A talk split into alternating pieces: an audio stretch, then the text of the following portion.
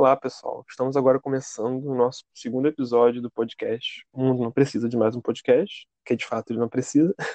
Eu sou o Matias e eu estou aqui com o Adriel hoje para a gente conversar sobre um tema que, particularmente, é uma das coisas que eu acho que eu mais gosto de conversar e de ouvir também, histórias das pessoas, que é falar sobre sonhos.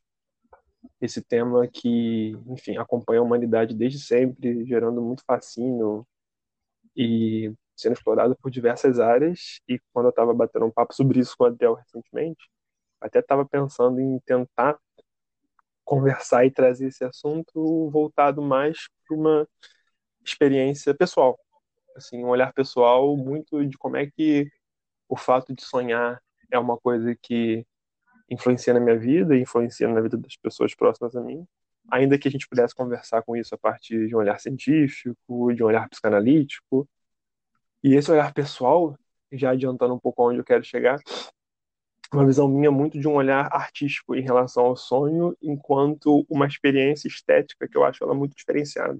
E eu acho que, enfim, conforme a gente for conversando, eu acho que eu vou conseguir explicar um pouco o que eu quero dizer com isso e por que é uma coisa que sempre me provoca impactos assim tão profundos. E eu queria começar te perguntando, Adriel, se você lembra dos seus sonhos, que é a coisa mais importante, a gente vai falar sobre isso. Né? Cara, a gente vai ter uma dificuldade aqui, porque eu tenho muita dificuldade em sonhar e lembrar dos meus sonhos. Quando eu era menor, eu sonhava muito mais. O último Uhum. sonho que eu lembro de ter tido, cara, é um sonho que depois eu acho que eu só ia querer até que eu fale um pouquinho a mais. Que foi um sonho que eu morri. Ah, é? Só que, só que normalmente quando, pelo menos eu imagino que seja assim para todo mundo, quando a gente sonha e morre, e aí a gente morre no sonho, a gente acorda. Só que eu morri e eu não acordei. Eu continuei Ah, sonhando. é? Foi a sensação mais bizarra da minha vida. Mas eu acho que você vai querer explorar um pouquinho mais antes de eu contar essa história, porque eu tava lembrando dessa situação ontem, pensando no que que eu ia falar sobre o sonho, e eu lembrei dessa história e eu fiquei tipo, nossa, Pô, mas é uma ótima história. É, Mas conta, mas conta um pouco pra gente, então, assim, porque eu não tive, assim, eu até separei alguns sonhos que eu queria contar e conversar sobre eles, mas ter uma experiência de vivenciar a própria morte e continuar sonhando estando morto, eu acho que isso não chegou a acontecer comigo, não. Mas como é que foi? Você ficou vendo as coisas de fora? Como é que foi isso? é, cara, eu vou te falar de dois sonhos então, rapidinho. Uhum, O primeiro sonho foi um sonho que eu sonhei que eu tava voando. E foi uhum, muito legal, porque era uma sensação de leveza muito, muito bacana. E eu lembro que eu acordei revoltado, tipo, caraca, eu tava voando e agora eu não consigo mais voar. Que porra! E aí, enfim, depois passou, de vez em quando eu me lembro um pouquinho dessa sensação de leveza que era voar, mas eu não consigo trazê-la de volta, né? Queria uhum, muito sonhar de novo que eu tava voando, mas eu não consigo. Agora, o sonho que eu morri, cara, foi. Eu não lembro o que que é que estava acontecendo. Eu não lembro uhum, qual que era a situação. Eu lembro que uma barra de ferro atravessou a minha barriga. E aí eu tava empalado no chão, eu não conseguia levantar e aí eu morri. Isso aqui eu morri e eu não acordei. E aí, como é que era essa sensação? Eu tava deitado no chão, né? É, meu corpo ficava totalmente imóvel, é, uhum, e eu não necessariamente conseguia ver nem ouvir nada à minha volta, mas eu conseguia ter uma sensação, é, de que estava acontecendo coisas à minha volta.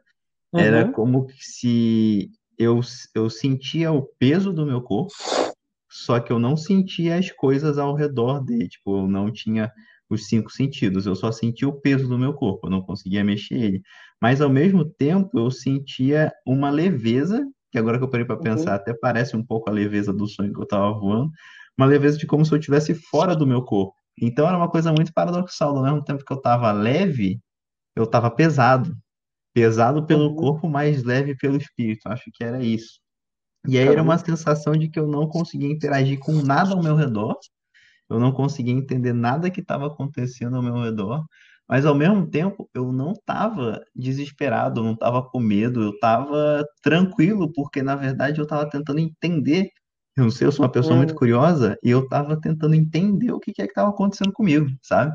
Enquanto eu não entendesse, eu acho que eu não ia ficar desesperado ou qualquer outro adjetivo. Então foi uma coisa muito interessante. E depois eu acordei eu acordei meio confuso, tipo, nossa, o que que foi que aconteceu? Que experiência foi essa, entendeu?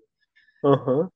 Loucura, mas, mas assim, você falou que estava tentando entender o que estava acontecendo, mas você tinha plena consciência que você tinha morrido?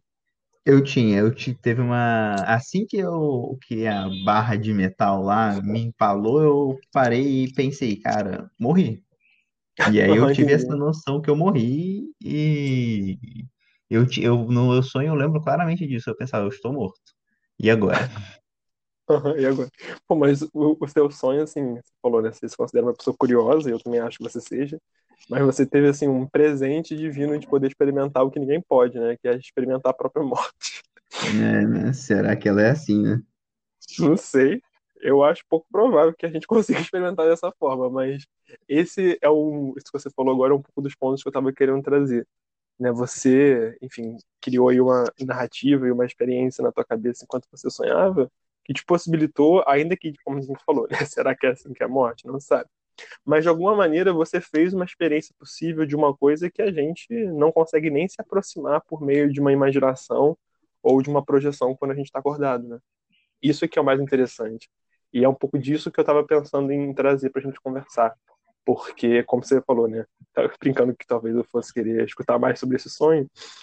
É muito engraçado, porque na cultura hoje, né? No dia a dia, a gente tem esse apelo dos sonhos em relação à psicologia e à psicanálise muito grande, de tentar principalmente entender os sonhos enquanto portadores de um significado. Então, às vezes, a gente tem Uhum. um sonho muito intenso, a gente fica tentando, de alguma maneira, refletir o que aquilo significa, né? Por exemplo, você falou, você sonhou que você morreu. É, eu até vou trazer uns sonhos assim que a gente poderia até fazer várias análises simbólicas, né? Pensar o sonho enquanto simbolismo. Mas não era muito por aí que eu estava querendo pensar. Ainda que isso tenha seu lugar, isso tenha uma importância de autoconhecimento de várias coisas, mas eu acho que esse olhar assim em busca do sonho enquanto uma coisa que traz um significado, ou sonho explicado neurofisiologicamente também, né?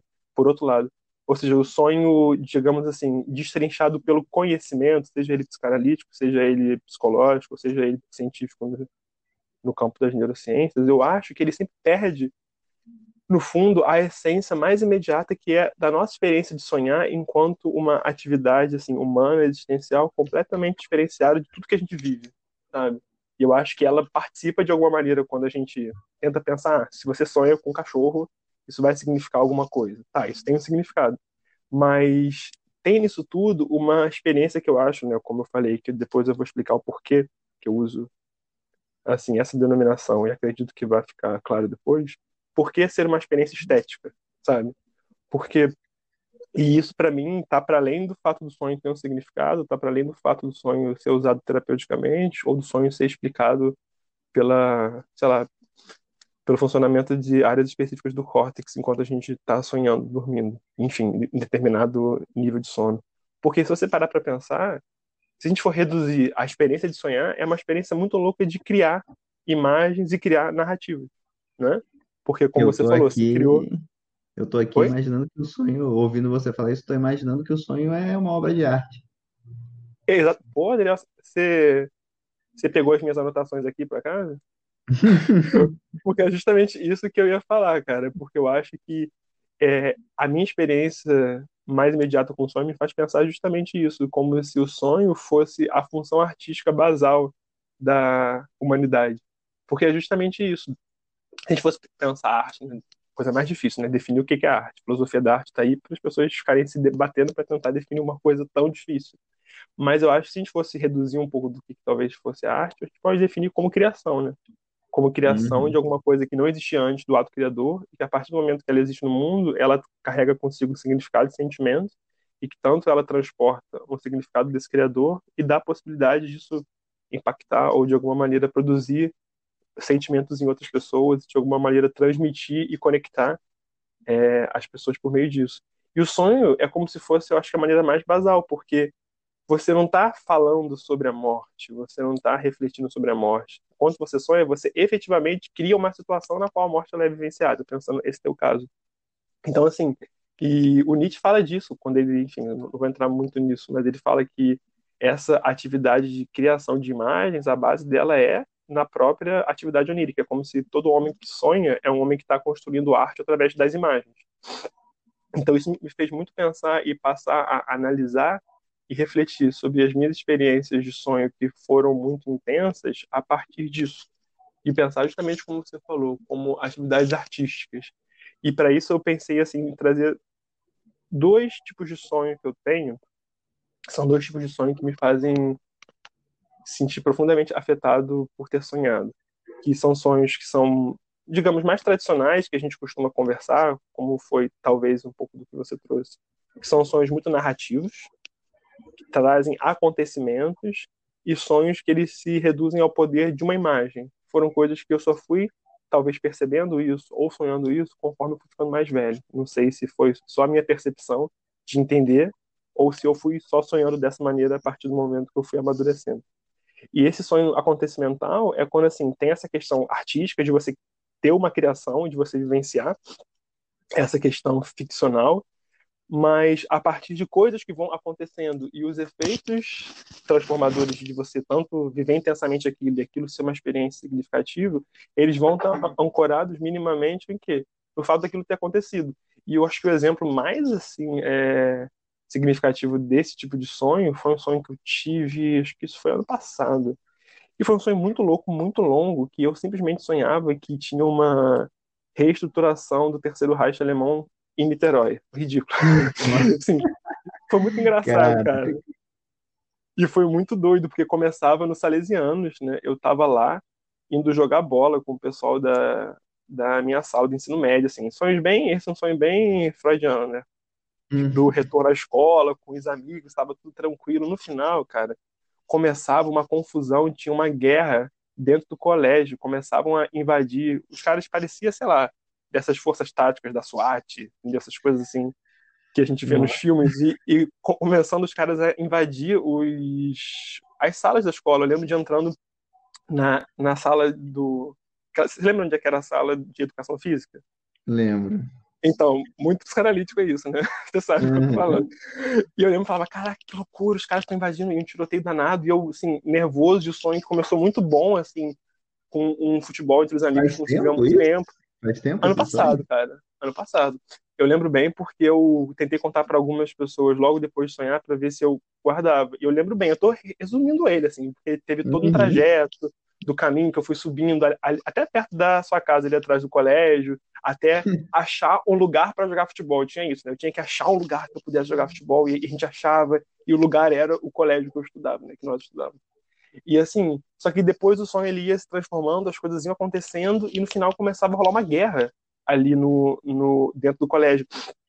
E uma guerra com dois lados muito definidos. E assim, eu lembro que eu não sabia muito o que fazer e eu meio que tentava fugir daquilo, porque eu não me identificava com nenhum dos lados, eu não queria participar daquilo. E eu meio que ia indo em direção à porta do colégio, né? Ia atravessando né? lá dessa... Assim, que as pessoas que estão escutando que não conhecem vão ficar meio abstrato, mas acho que tem toda uma localização espacial real, né? De eu sair desse ponto da sala de educação física até a portaria do colégio. E conforme eu ia passando, é, durante esse trajeto, a guerra ia dando sinais de finalização. Caraca, e eu chegava. Aconteceu em duas horas, então, né? Não, esse, esse, é até um ponto interessante, mas eu não sei como, quanto tempo isso durou. Calma, eu uhum. ainda tô chegando na, na, na parte assim, e a uhum. parada ficou tensa. Eu cheguei ali mais ou menos onde tem as redinhas no pátio, onde uhum. tem as uhum. quadras de vôlei. E uhum. quando eu uhum. cheguei ali já tava, tipo, terra arrasada. Tinha acabado a guerra e meio que, ainda que eu não estivesse me identificando com algum lado, eu era de algum lado. Sei lá, como uhum. se os alemães tivessem invadido os salesianos, eu era brasileiro, eu era aqui, tudo normal. E eu chegava e, e, me sentia culpado, porque, caraca, como é que é isso, né? Eu meio que fugi do combate, enfim, e, e, quando eu vi a gente tinha perdido, mas ao mesmo tempo eu vivi um conflito moral, porque eu não queria me constranger, tipo, de me entregar, tipo, sei lá, a crítica que as pessoas faziam a, a certos setores da sociedade francesa no nazismo, que totalmente se é, renderam à, à, à, dominação do Hitler, mas eu também não queria transparecer que eu era daqui, porque eu não queria uhum. ser, ser, ser, preso e morrer. Então eu ficava numa, uhum. num dilema moral muito grande de meio que ficar na minha para não dar a bandeira e ser preso, mas também me sentindo culpado como se eu fosse uma pessoa sem, sem caráter. Até uhum. que o sonho começa a ficar intenso quando começa a ter uma reunião muito grande das pessoas em frente a uma das sacadas que tinha ali no, no primeiro andar. E do nada começa a, tipo assim, aquela coisa do sonho, né? começa a virar maior palco nazista, assim, tradicionalzão, como a gente vê nas, nas, nas fotos antigas, e o Hitler simplesmente aparece, e eu falo, caraca, o Hitler renasceu, cara, que doideira. Ele renasceu aqui em, em, em, Niterói, então foram os nazistas que estavam fazendo né? aquela guerra. Tinha que ser em Niterói tudo, tudo acontece em Niterói. Tudo acontece em Niterói. Tudo acontece em Niterói. É um lugar muito importante. É um lugar muito e eu lembro que começava, que começava o discurso. E era assim, e o sonho foi tão bem elaborado, cara, que era o discurso com um alemão sotaque austríaco, sabe? Tipo, Nossa. era o Hitler falando, falando com o sotaque dele.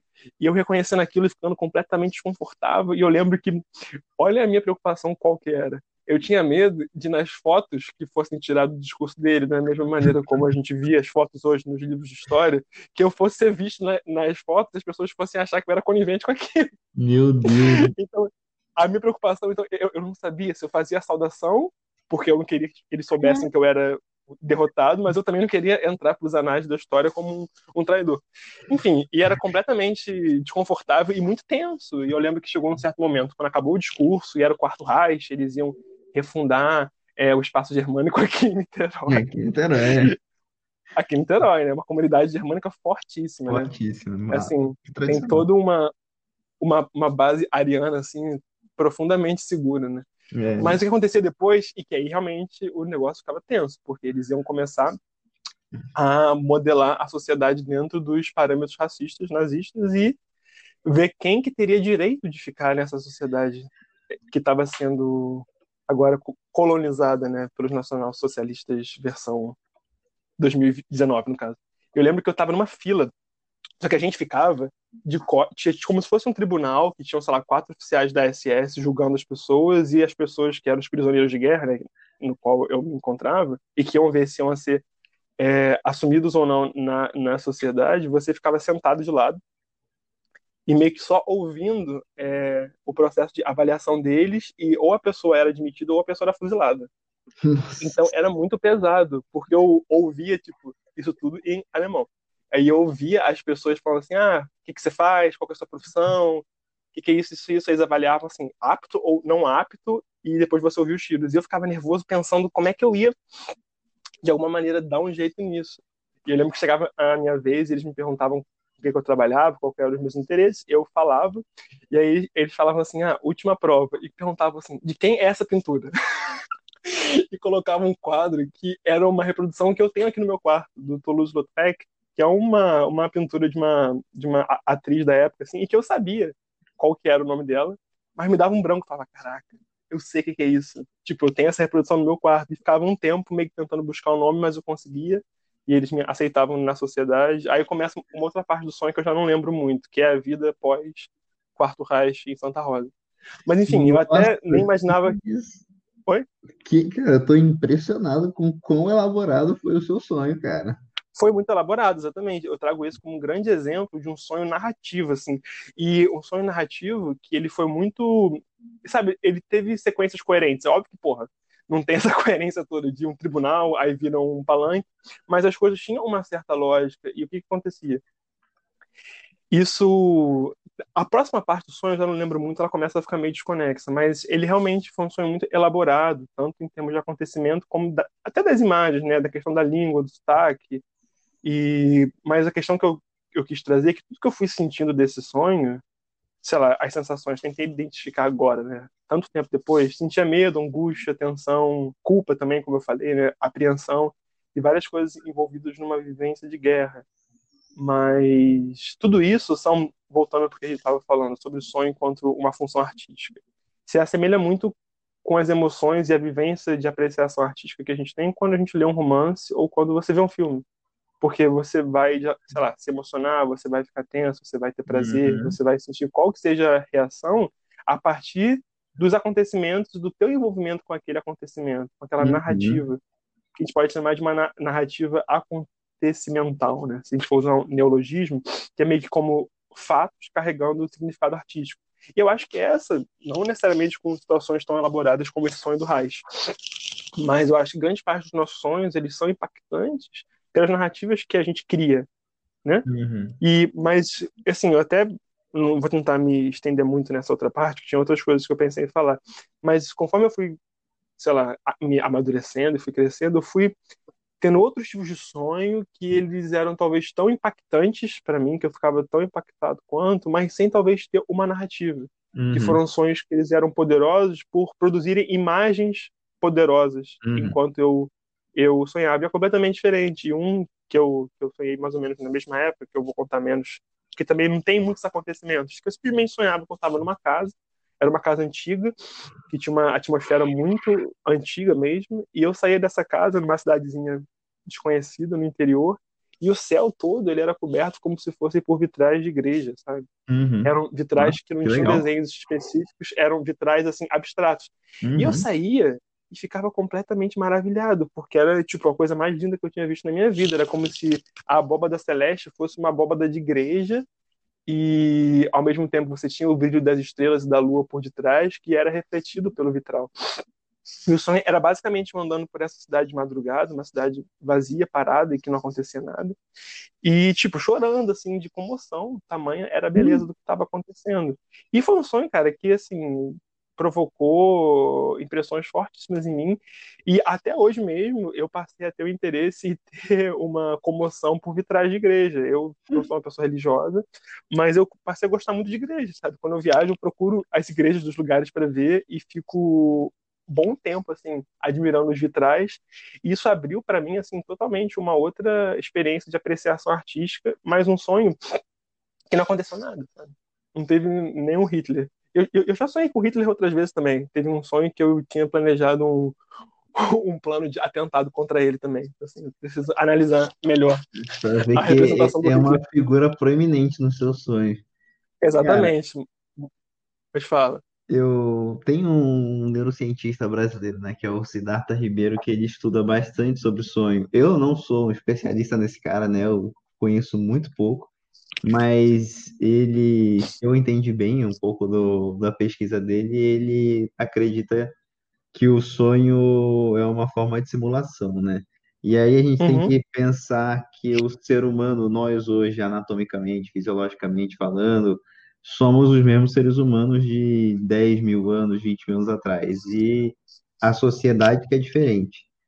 E aí o que, que quer dizer com isso? Que antigamente o sonho ele realmente tinha uma função é, na nossa vida. Tudo que existe no corpo humano, é, tudo que Uhum. existe em nós, todas as funções que nós temos, elas têm que servir a algum, alguma razão. Se elas existem hoje em nós, é porque elas nos ajudaram de alguma forma, porque tudo gasta energia.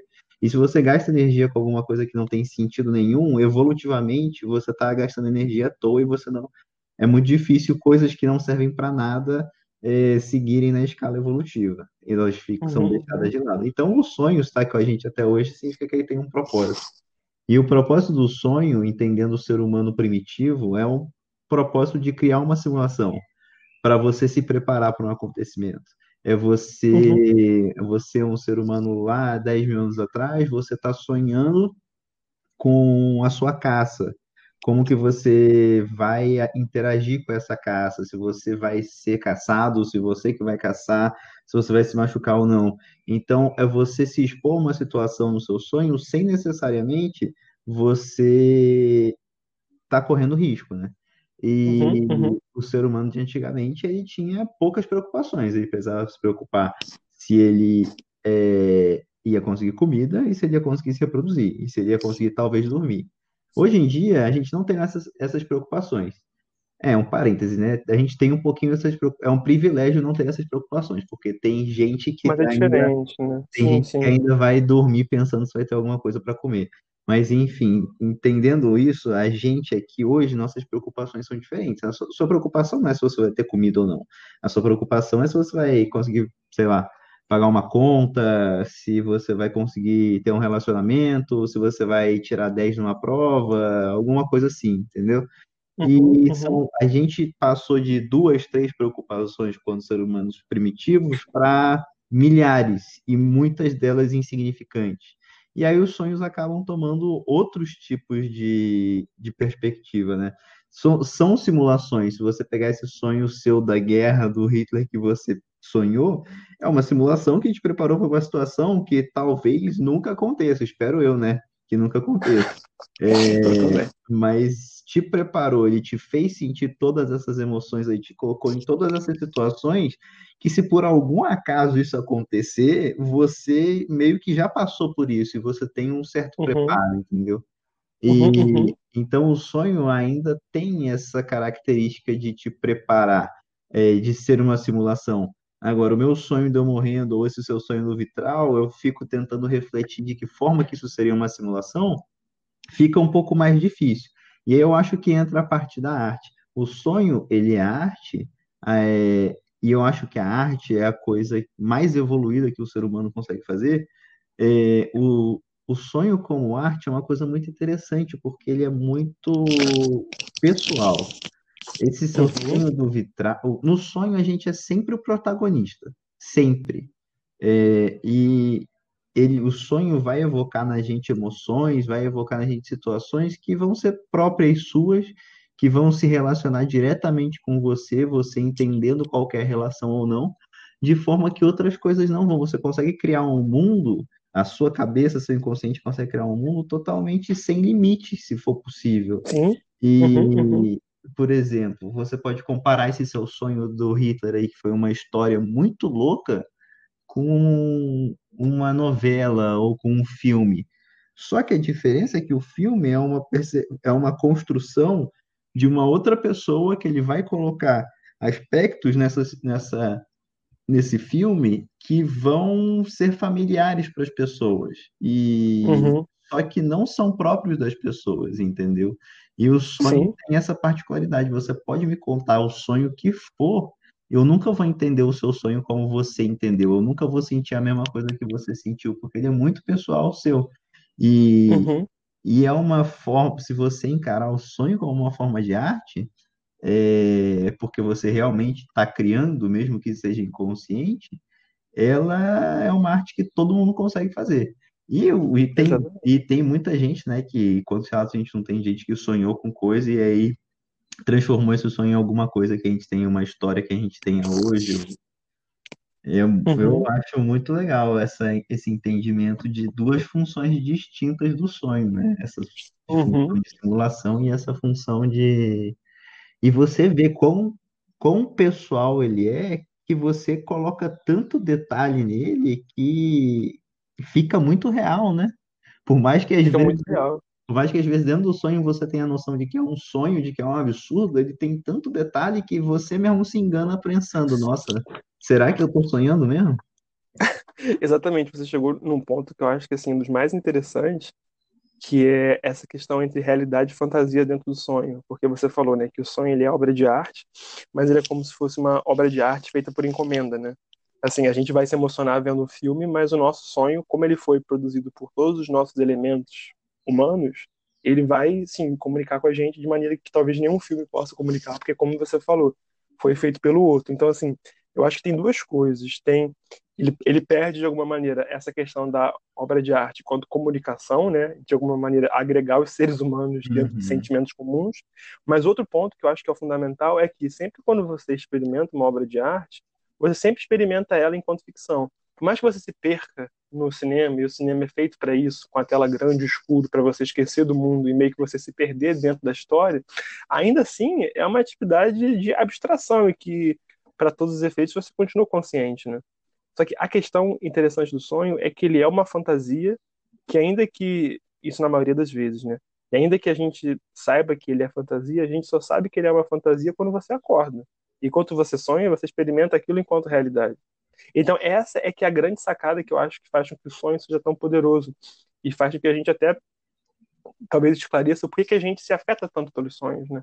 Porque justamente é como se fosse uma situação que ela mexe com essa divisão entre real e imaginário de uma maneira completamente diferente e paradoxal, porque ele é uma fantasia, mas é uma fantasia que, enquanto foi experimentada, ela foi experimentada enquanto realidade.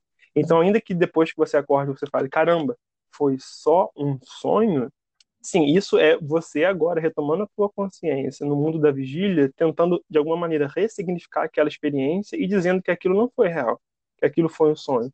Mas ao mesmo tempo que você faz isso, e é como a gente faz com grande parte das nossas memórias, né? É olhar novamente para o passado e ressignificar a partir das nossas perspectivas e referências atuais, meio que você carrega dentro da tua memória, na tua memória corporal, na tua memória inconsciente, em algum nível, no que isso te marcou de experiência, uma coisa que foi vivida enquanto real. E isso é que eu acho que é o mais interessante, porque não só é uma obra de arte pessoal, mas é uma obra de arte vivida enquanto vida, sabe? Então você cria ao mesmo tempo que você vive. Então, retomando da tua experiência do, do sonho da morte e a minha do sonho dos vitrais, isso aumenta o nosso nível de, digamos assim, de impacto e o nosso nível de impressão e a, a enfim, a profundidade da qual a gente vai ser afetado por esse tipo de experiência de uma forma completamente fora de qualquer referência em todas as atividades humanas, sabe? Você sabe que eu sou uma pessoa que gosta de arte, eu me emociono muito com vários tipos. Se a gente for falar sobre é, artes plásticas, que seria essa última comparação que eu ia fazer em relação ao sonho, né? Que esses sonhos de imagem, eles me lembram muito, já que não são narrativos, com a experiência de prazer artístico que a gente tem em artes plásticas, por exemplo. E eu até pensei uma artista específica, que a gente pode até colocar o link depois na descrição do vídeo, para se alguém tiver interesse para ver, que era uma pintora holandesa, muito interessante, inclusive, uma das poucas mulheres do século XVII, do século XVIII, que teve um prestígio artístico né, significativo. E ela, o nome é Raquel Ruiz. Não sei como é que se fala em, em flamenco e tudo mais, mas ela pintava naturezas mortas só. Eram arranjos de flores e eu sempre fui fascinado pelos arranjos dela, porque e me, sempre me, de alguma maneira transmitiram muitas sensações de mistério, de perigo, de sedução, de exotismo, vários sentimentos numa imagem que não tinha cena nenhuma, era só um arranjo, era só a criação de uma atmosfera por meio de um, de um objeto dentro de uma sala. Isso me lembra muito esses sonhos artísticos que, que a gente estava falando, e eu vou voltar para o ponto que eu estava, que é como se fosse uma cena sem história, sabe? Mas uhum. ela não tem uma história para contar, como uma guerra, mas ela de alguma maneira transmite sentimentos, mas pela própria imagem, entendeu? É como se fosse um resgate, uma forma de arte mais pura que é como se fosse a própria imagem sendo capaz de produzir uma vivência artística. Então, assim, eu tô falando, querendo dizer que eu passo por isso quando eu, sei lá, vejo o quadro dessa, dessa artista que eu te falei, dessa natureza morta. Mas uma coisa é você vivenciar essa noite dos vitrais que eu te falei, sabe? Então, é uma coisa muito louca e que eu acho que isso, de alguma maneira, explica por que que, não sei se você passou essa experiência, mas isso acontece muito comigo de ainda que você tenha essa consciência de que tenha sido só um sonho, que você acorda e você retoma a tua consciência racional da vigília, mas a gente fica afetado por aquilo que a gente sonhou. Isso mexe, como eu te falei, eu passei a gostar de vitrais. Acontece muito de você sonhar com alguém também, isso é clássico. Uma pessoa, já aconteceu comigo, uma pessoa que você é, talvez tivesse uma certa indiferença, essa pessoa aparece no seu sonho dentro de uma narrativa que te faz viver uma coisa intensa, e você acorda sentindo coisas diferentes em relação a essa pessoa, mas é estranho, porque continua sendo a mesma pessoa, você de fato não viveu nada com ela. Foi só um uhum. sonho. Mas uma coisa é ser só um sonho, mas enquanto você viveu, aquilo não era só um sonho. Uhum. Então é como se fossem dois, dois, dois olhares. O, você vê o sonho quando você acordou e você vê o sonho enquanto você vive. E assim, e, e fechando essa, essa ideia que eu, que eu penso, por que, que a gente se afeta tanto pelo sonho? Porque o sonho ele se coloca no meio do caminho entre realidade e fantasia, porque a gente experimenta dentro da fantasia a fantasia enquanto realidade e expandindo todos os limites da realidade, ao ponto do Hitler surgir em Niterói, ao ponto do céu virar um, uma grande abóbada de cristais e outros sonhos doidos que eu, que eu já tive. Eu acho que isso, assim, eu não consigo, não sei você, imaginar nada mais fantástico na nossa experiência humana do que você poder reunir fantasia e realidade e conseguir quebrar todos os limites da tua experiência sensível, da tua experiência estética, né, a palavra que eu usei, e sem estar tá preso aos limites que a realidade concreta impõe pra gente. o que, que você acha disso? É, eu acho que a, a, a, grande, o grande fascínio do sonho é, pensando ele como simulação, é que essa frase que falar é só um sonho, é um sonho, mas ele mexe com você de verdade. Então, se ele mexe com você, se ele tem um impacto em você, ele é real, né? E entendendo o sonho como uma simulação, você pensa, o exército faz simulação, bombeiro faz simulação, tem prédio que faz simulação para incêndio, é, na enfermagem, na medicina se faz simulação para atender, atender paciente, então a simulação é uma coisa que a gente ativamente produz também. E você, a simulação então ela te prepara para alguma coisa, ela faz você vivenciar a, o mundo de uma forma controlada, de uma forma sem risco, para te ter um impacto real em você, para quando você Uhum, vivenciar a isso. situação propriamente dita. E o sonho faz isso, acho que melhor do que ninguém. É, a gente só não consegue controlar o que que é que a gente está simulando no nosso sonho, né? Não sei, deve ter gente Sim, que, deve ter gente que tem essa capacidade, mas é, isso faz com que o sonho tenha um impacto real. O sonho não é só, não está só no plano, no plano do sonho. Ele sim, impacta a sua vida, ele faz você ver o mundo de uma forma diferente, como você passou a ver os vitrais, ele te traz sensações novas que às vezes você nunca imaginou que ia conseguir ter. Então, o sonho não é só um sonho, né? O sonho faz parte de você quando você está acordado também. exatamente. Exatamente. E assim, isso me lembrou, acho que até pode até ser uma, uma deixa para a gente ir encerrando pela hora, né? A gente se propôs a tentar fazer uma coisa um pouco mais sucinta hoje, de que assim, que o sonho diz da vida de vigília, que é uma frase do Lacan que ele falava, que a gente acorda para continuar dormindo. Isso é muito interessante. Aí tem essa visão psicanalítica do sonho, né? Mas que ele quer dizer que o sonho traz a verdade do sujeito de uma forma muito intensa e que na vida em vigília, a gente talvez está menos exposto a essa verdade pela repressão consciente, então a gente acorda para continuar dormindo e não se encontrar com a gente, como você falou, ainda que a gente não controle os nossos sonhos, quem sonha é a gente. Você que está criando essas imagens. Mas é É, um lado seu que talvez não é o lado consciente, é, cartesiano, que tem a fantasia de que a natureza humana ela seja majoritariamente racionalidade, mas o sonho lembra pra gente que ela é tanto fantasia quanto racionalidade na essência, seja pelas simulações, seja para você simplesmente ter sonhos é, estéticos, como a gente conversou. cara, não imaginei que eu ia conseguir falar tanto sobre sonho, mas foi muito legal. Também adorei. Sempre muito bom conversar com você e falar sobre esse assunto que, como eu te falei, né, acho que é uma das coisas que eu mais gosto de falar e sempre rende papos muito bons e não imaginava que fosse diferente hoje. Vou ver se eu consigo lembrar de mais alguns sonhos meus para alguma conversa.